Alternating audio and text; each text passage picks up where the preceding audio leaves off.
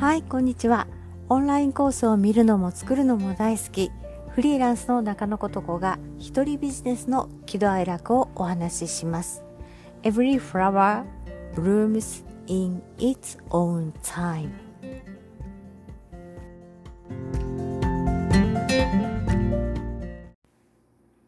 はいこんにちは中野ことこです。えー、今日はコンサルがありましたでえっ、ー、と、大体コンサル申し込んできていただく方って、うんと、独立して5年とか10年経っています。口回ってない 経っています。で、ビジネスはうまくいっています。やりがいも感じています。っていう方が多いんですね。じゃあなんで来られるかっていうと、だけど、このままやっていけるとは思わないって言うんですよ。で、つまりは、うん、対面のお仕事、リアル、まあ言えばリアルのお仕事ですね。対面セッションであるとか、対面レッスンであるとか、えっ、ー、と、講師研修とかいうような、実際にご自身がその場に行く、あるいは、えー、オンラインでその時間を割くっていう、えー、ビジネスモデルの方がそうおっしゃるんですね。で、どれくらいお休み取れてますかって聞くと、すんごい考えられるんですよね。それくらい休んでない。で、いや、最後に休んだのいつだったかなっておっしゃるんですよね。で、そこは幾分かは私もわかるんです。フリーランスって、うんと、特に私みたいにオンラインで仕事をしてると、家にいるので、途切れ目がないんですよね。その、講師の区別ってちょっと曖昧になる。だから、ああ、完全な休みって私も実はなかったり なかったりするんですよね。何がしかはやってる。だけど、うん、その方たちと私が明らかに違うのは、この時間、この人に、えー、必ずこう、咲かなければいけないというか、うん、お約束があるっていうのは、私は曜日で設定してるんですね。コンサルティングをやるのはこの曜日の何時から何時っていう風にして、曜日は分けているので、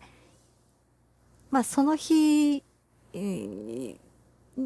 何もないようにしておけばいい。あとは自由なんですよね。多少そのアレンジしたりっていうことは可能だし、えー、なんだったらその友達と会うとかっていうこともあるわけです。だけど、オンライン化してない、そのビジネスの一部でもオンライン化してない方は、いやー、休むの怖いんですよねっていうふうにおっしゃるんですよね。で、休むの怖い。で、それもわかります。フリーランスって何にも保証ない。まあ、フリーランスの保険って出てきましたけれども、フリーランスって基本的にはその会社みたいに、えー、もう休んでもお給料保証されるとかではないわけですよね。だから、休めない。休むの怖い。わかります。で、止まったら死んじゃうみたいな人もいます。それもわかります。で、どうなるかっていうと、睡眠時間削りますって言うんですよ。なんかそこをね、ちょっと一部オンライン化しましょうかね、みたいなお話をすると、頑張ります。すごい真面目な方多くて、で、やりがいも感じてらっしゃるので、まあ、これを続けていきたいという思いもお持ちなので、うんと、なんとかしたい。だから頑張りますっておっしゃるんですよね。いや、ちょっと頑張るっていうのはちょっとなんかニュアンス違うんだけどなーって私は感じるんですよね。いや、そこ頑張ってはダメ。で、え、頑張るって何なのかなと思ってお話を伺ってると、睡眠時間削るって言うんですよね。で、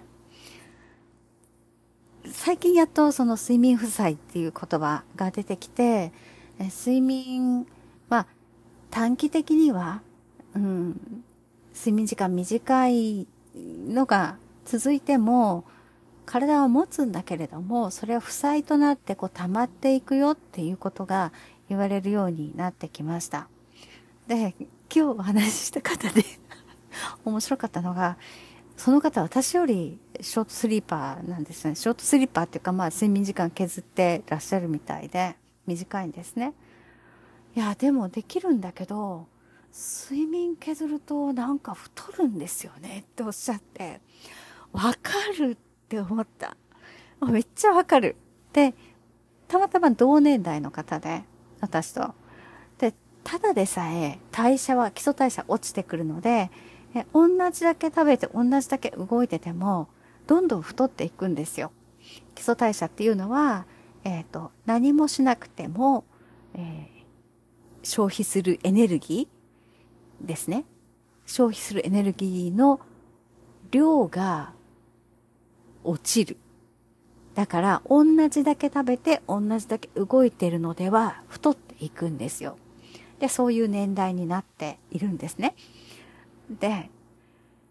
加えて、睡眠時間短いと太るんですって。で、私これはパーソナルトレーナーをやられている方から教えていただいたんですけど、その方私よりまだまだお若くて、で、女性のその体型を整えるという、まあ素晴らしいお仕事をされているんですよね。で、いや、中野さん、睡眠時間短いと太りますよって言われたことがあって、いや、まさかそこにこう関係があるとは思っていなかったんだけど、いや、確かにね、って思うし、で、今日その方もね、いや、なんか睡眠時間削ると太るんですよねっておっしゃって、いや、それある。絶対あるって言ってちょっと笑ってたんですけど、まあ、太るぐらいで済んでいれば、まだいい。まだいいんですね。で、私、そのリハビリの仕事をしていて、明らかにこうなんか傾向あるなぁと思ったのが、うんと、リハビリに来るような重大なその病気になる、病気が発覚する年齢って二つ山があるなと思いました。で、それ一つ目の山が50代なんですね。脳梗塞とか心筋梗塞とか、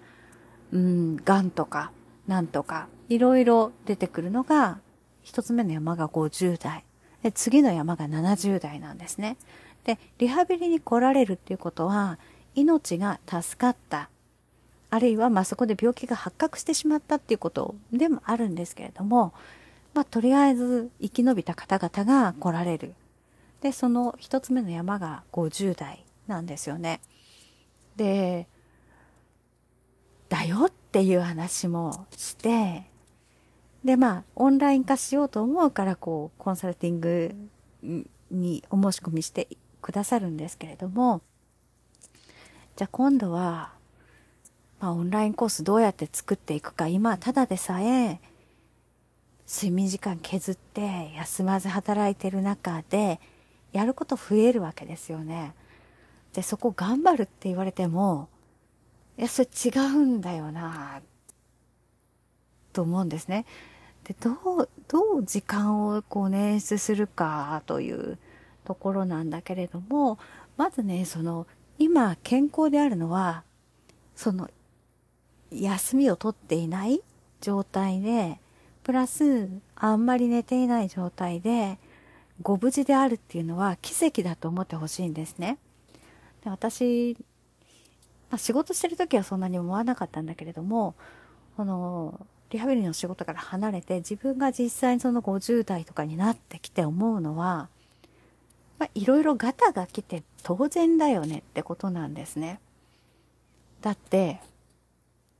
例えば50歳なら50年間、生まれてから50年間、基本的には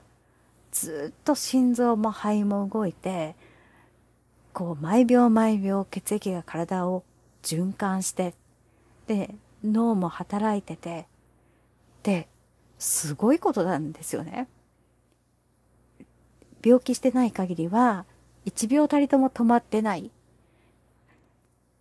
人間の体ってすごいなと思うし、そりゃ50年、60年経ってきたら、まあどこかがしらこう不具合が出てきて当然だよねって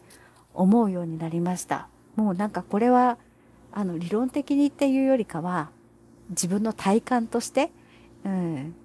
思うようになりました。で、まあそのビジネススタイルにこう危機感を持ってる。だから、来ましたって言ってくださるんですけど、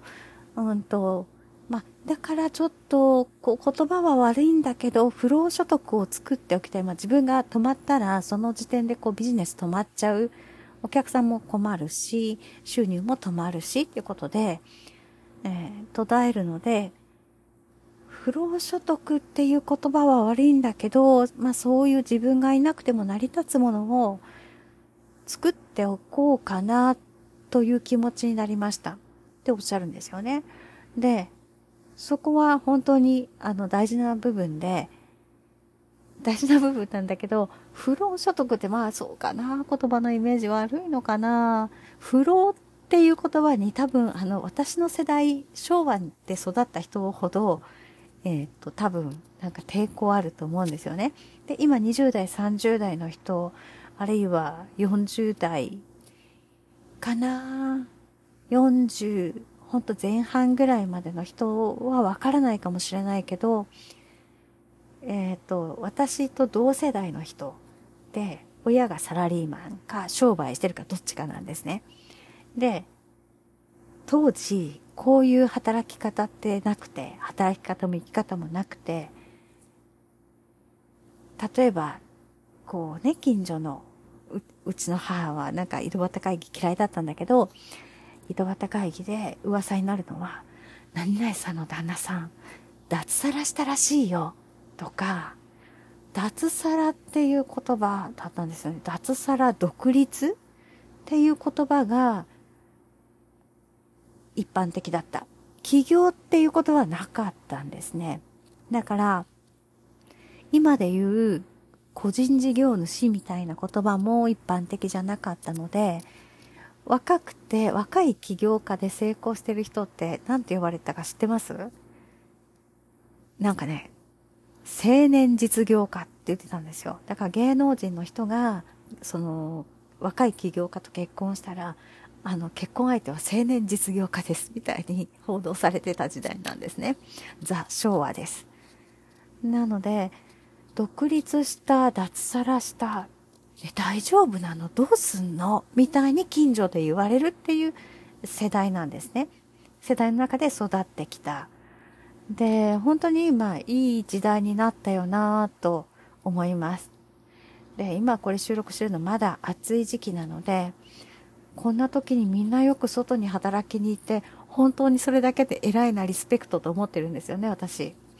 この間外出たら溶けるかと思いました で、不労所得だからこそ、その、私ぐらいの世代の人って、あの、オンライン化して、自分の代わりにコンテンツに働いてもらうとかっていうことを、不労所得ということ葉で表すのに、すごい罪悪感とか、なんかこう、癒しさみたいなものを持ってると思うんです。だけど、不労所得とかね、まあ、なんか稼ぐ系の情報商材のセールスレターだと、なんかオンライン上にあなたの自動販売機を作りましょうとか、まあなんかそんな風に書いてると、ね、チャリンチャリンとか言って、書いてあると、怪しいしうさんくさいんだけど、そうではないなぁと思うんですよね。で、どう言ったらいいのかな私その人にご提案したのは、リスクヘッジするって考えませんかっていうことなんですよね。だから、当然その対面レッスンとか人の前に立つお仕事素晴らしいと思います。で、やっぱりその対面でしか出せないこと、やれないことっていうのもあると思うので、そこをやめましょうっていうことは私は思わないし、これは体が持つ限り、あの、されたらいいと思う。だけれども、それ一本では、やっぱりしんどいんですよね。やっぱりしんどくて、うんで、安心ができないっていうのもそこもあると思うんですよ。休むこと怖い。つまり自分が動いてないとビジネス止まっちゃうんじゃないかっていう不安がある。で、そこで、えっ、と、収入を分散する？収入源を分散するっていう考え方を取り入れてほしいなと思うんですね。だからリアルはリアルで、えー、お持ちになったままで、で、私はオンラインコース作りましょうとか、うんと、決済とか事務手続きとかをできるだけ自動化してしまいましょう。まあそれはあなたの本業じゃないから、うん、自動化してしまいましょうっていうことをご提案するし、お教えしたりしているんですけれども、あと私のメルマガで、えー、お伝えするのは、Kindle にしてしまうとか、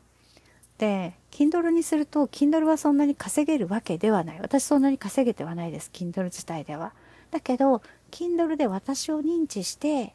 で、私の、えー、商品を買ってくださるとか、プログラムに参加してくださる、コンサルティングに申し込んでくださるっていうことがあるんですね。なので、だけど、私のメルマガで Kindle の話するとめちゃめちゃメルマガの登録解除されるんですよねだからその人たちは、なんか、なんだろう。なんで解除したのかちょっとよくわかんないんですけど、もう、あからさまにね、解除の嵐になるんですよね。で、あんまりにも解除されてびっくりしたっていう話を、そのメルマガで書いたら、いや、ことこさん、それはね、違うんですよっていうメールをもらったことがあって、で、私がその Kindle に興味のない方は、ここをクリックして、あの、メル、えー、メルマガ解除してくださいみたいなことを本文の中に入れた、リンクを入れたことがあったんですね。で、確かにそれは場所が悪かった。で、ワンクリック解除であることもわかんないので、なんか、リンクがあると反射的にこうタップしちゃう、クリックしちゃうから、私もなんか、もう一個のアドレスは解除されちゃったんですよ。だからあれ場所が悪いっていう風に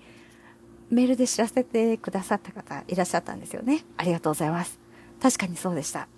だけど、それ以外に、フッターまでわざわざ行って、メルマガの一番一番下の最最後、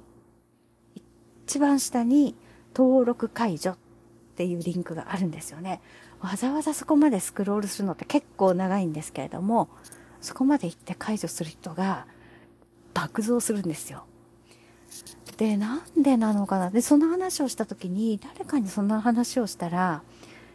え、なんかその Kindle の話してなんで解除されんの？それ理解できないって、うちのお客さんが言ってくれたと思うんですけど、いや、私もそう思って、うんと、いろんな、その、えー、集客の仕方とか、うん、お金の稼ぎ方ってオンラインにいろいろあるから、そのうちの一つとして、えー、ご紹介しているつもりなんだけれども、まあ、その説明が足りてないっていうところもあるけれども、バカバカバカバカっと解除されるんですね。だけど、うんと、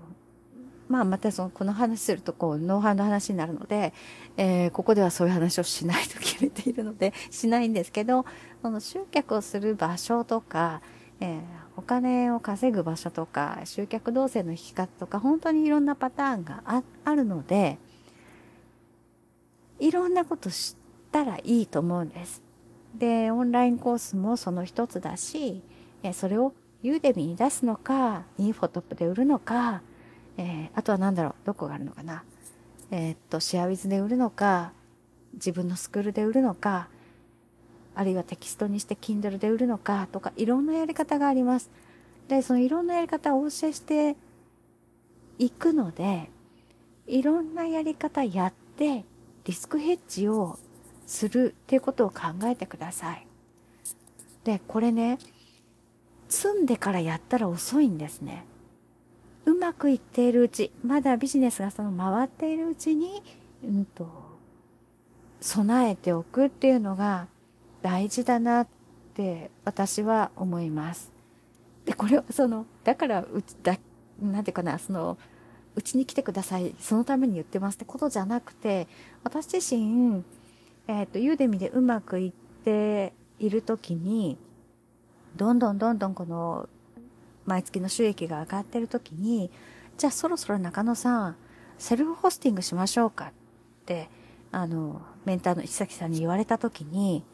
まあ、ちょっとやりたくなってはいたんだけれども、まだ迷ってたんですね。で、でも、私、チャレンジしたいっていう気持ちが強くて、その時リスクヘッジとかなんとかじゃなくて、セルフホスティングにチャレンジしたい、クリックファネル使いたい、レッドラインファネル使いたい、とかそういう気持ちで、やりたいです。やりますって言って、自分で言って始めたにもかかわらず、最初の3ヶ月ぐらい、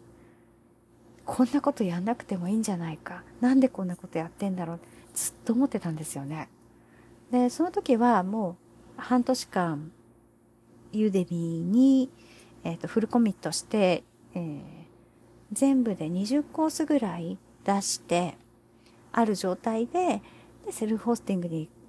完全に切り替えて、ユーデミーのコースは作らずに、えー、自分の商品構成考えて商品作って、ティーチャブルの、え、設定をして、コンバートキットの設定をして、ブログ作って、写真撮りに行って、えっ、と、クリックファネル勉強して、セールスファネル作って、テストして、っていうのをや、やるのに、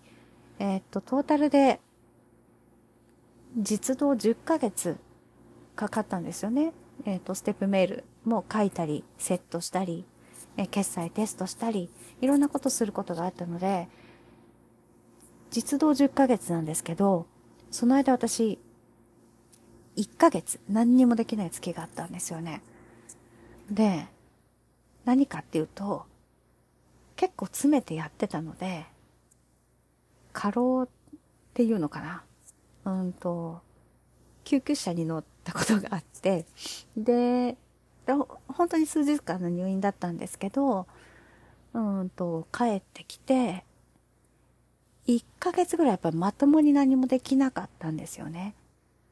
パソコン開、開いてたかな？開いても、そのクリエイティブなことはできないし、うん、難しいことはできない。そういうコンディションではなかった。ので、丸々1ヶ月途中休んでるんですね。だけど、丸々1ヶ月何にもしてなかったんだけれども、その間ガンガンガンガンそのユーデミからの収益が入ってきているので、何にも困らなかったんですね。だから、私にとっては先にユーデミーパーッとやっといて、で、それがうまくいっているうちにセルフホスティングの準備に入った。だから、えっ、ー、と、1ヶ月全然働かなかったっていうか、働けなかったけれども、え、収入変わらなかった。で、ユーデミだんだん収益落ちてくるんですね。だけど、それと入れ替わりに自分のセルフホスティング、自分のスクールの方の売りが立ち始めるんですよね。まあその間には、うんと、ブログ書いたり、Kindle やってみたり、いろんな手は打つんです。けれども、受け皿が先に作ってないと集客先に頑張ってもダメで、これなんかいろんなセールスファネル作ってる人たちと、だよねって話すんですけど、よくなんかインスタとかね、フェイスブックとか見てると、集客やりましょう !SNS 集客ですとか、ズーム集客ですとかいろいろやってるけれども、先に集客してどうすんだろうねって言うんですよね。受け皿があってこそ、受け皿というか、そうですね。うん、お客様来ていただいて購入していただけるようなフローが整っていて、こそ、どのお客様をに来ていただくか、オファーするか。集客ってまああんまりいい言葉じゃないんだけれども、どんなお客様に自分の認知してほしいか、どうやって、えっ、ー、と、ショーアップしていくかっていうことが決まってくるので、後ろの商品なく、売る仕組みも作ってないし、商品もないのに、集客って順番逆だよねっていう話をよくします。あの人はどうすんだろうねって集客したけど、どうしようみたいな、フォロワー増えたけどどうしようみたいになんないのかなっていう話をしているんですよね。で、このセルフホスティング、時間かかります。まあ、身も蓋もないけれども、時間かかりましたね。私、それまでコンテンツビジネスの経験が、ん何年かな ?2015 年、6年。本格的にやり始めた2015年ぐらいからなので、15、16、17、18、19、20、2020年で、えー、6年？メールマガに何か言っていいかわかりません。ステップメール書けませんとか、決済わかりません。コンテンツの納品の仕方わかりませんっていうところから、6年、売りを立てるところをやってきて、やってきても、詰めてやって10ヶ月かかっています。なので、まだ元気のあるうち、ビジネスがうまくいっているうちに、えー、少しずつ自分のその身代わりに教えてくれる、まあ、分身の術みたいな感じですね。コンテンツを作って、でそれを販売できる仕組みを作っておかれることをお勧めします。で困ってから動くのってほんときついです。だからそれだけ時間かかるんですよね。組み立てるのに時間かかるし、何かその売りを立てながら仕組みを作るってことができればいいんだけれども、現時点で休めない、そして睡眠時間削ってますっていう人が、これ以上どこからこう、その時間作りますか？っていうと、住んできてからではもう遅いんですよね。だから、ある程度まだ健康なうち、それから年齢的に余裕のあるうちに、次の手を打つ、次の手を打つっていうことをされるといいなというふうに思います。で、私自身も本当になんか、や、やりたいですって言って自分で始めたにもかかわらず、やっぱりすごく難しかったし、その、ある程度経験があった上でもやっぱり難しかったんですよね。で、難しくて、ぱしんどくて、もうほんとやめたいと思う。なんで私こんなことやるって言い出したんだろう。もうやめたい。もうほんとマジやめたい。やめたい、やめたいって ずっと、その頃の、うんと、日記というかね、私ボイスレコーディングしてるんですけど、なんで私これやろうと思ってんだろう。もうや、やんなくていいんじゃないかって、ずっと思ってました。最初の何ヶ月か。でも今は本当に、で、その時に石崎さんに言われたのは、セルフホスティングやっといたら、セルスファネル作っておいたら、2年後の自分が、あの、2年前の自分にありがとうって思う時が来るよっておっしゃったんですよね。いやー、そうかな来るかなと思ったけど、来ました、本当に。いや、本当ありがとう、あの時の私って。やめなくて正解だったよ。耐えてくれてありがとう。諦めないでくれてありがとうって、今の私は本当に思ってます。で、まあ、それも2年3年経つと、トレンドが変わったり、マーケットが変わったりするので、ずっと通用するわけじゃないんですね。だからまた今、リニューアルをしているんですけれども、でも、それも、前もって前もってやることができるというのは、うん、困ってから、もう行き詰まってから、あ、この手法もう行き切った、もう焼き尽くしたとか、あるいはもう体力ない、無理だってなってからやるよりもいいんじゃないかなと思います。ということで、えー、興味のある方、ブログ、私のブログにえー、一番上にヘッダーといってメニューが並んでいます。そこから私のサービスの中から年間コンサルティングというメニューがあります。で、そこのウェイトリスト、えー、待ち登録ですね。えー、待機登録のフォームがあるので、まあ、そこに私のコンサルティングの内容とか、えー、お値段とか、えっと、実際受けていただいた方の声とか載せていますので、ご覧になって、ちょっと話してみようかなと思われたら、えー、そのウェイトリストからメールアドレスとお名前を登録してください。そうするとご案内だけが行きます。あとはあなたのお気持ちが動いた時に、えー、アクションを起こしていただくだけということになっておりますので、えー、考えてみてください。最後に休んだ日を思い出せないっていうのでは、それで人生いいのかな？ライフスタイルそれでいいのかなと思います。で、特にうちに来てくださる方、ご家族いらっしゃる方がほとんどです。で、あなたが休まないっていうことも、私はどうかなと思うし、で、ご家族との時間が取れないっていうのも、少し考えてみてほしいところです。で、こういう時にね、脅すようなことを言いたくはないけれども、私本当に病院でいろんなご家族見てきました。で、こんなことになるんだったら、まるまるしておけばよかった。まるまるしておけばよかった。ありますよね。で、自分がこれをしておけばよかったってこともあるかもしれないけれども、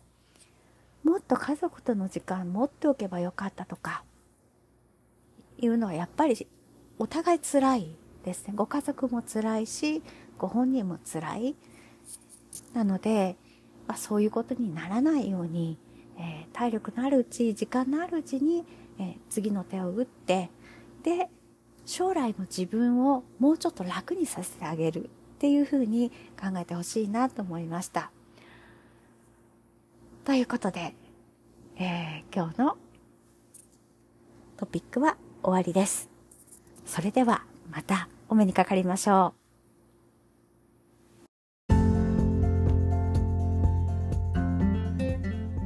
最後までこのエピソードを聞いていただいてありがとうございました。